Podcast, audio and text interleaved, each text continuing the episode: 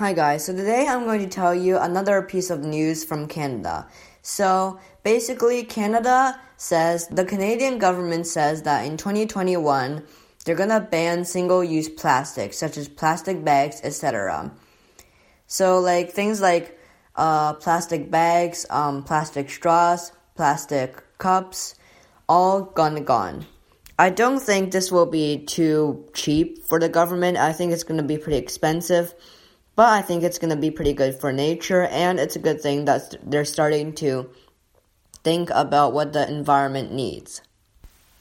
And in an article, it states that every year Canadians throw away 3 million tons of plastic waste, and only 9% of that is recycled, meaning that around 29,000 tons of plastic finds its way into the environment.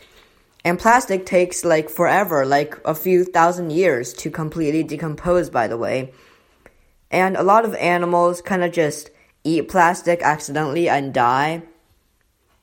So, yeah, that's all for today. Bye.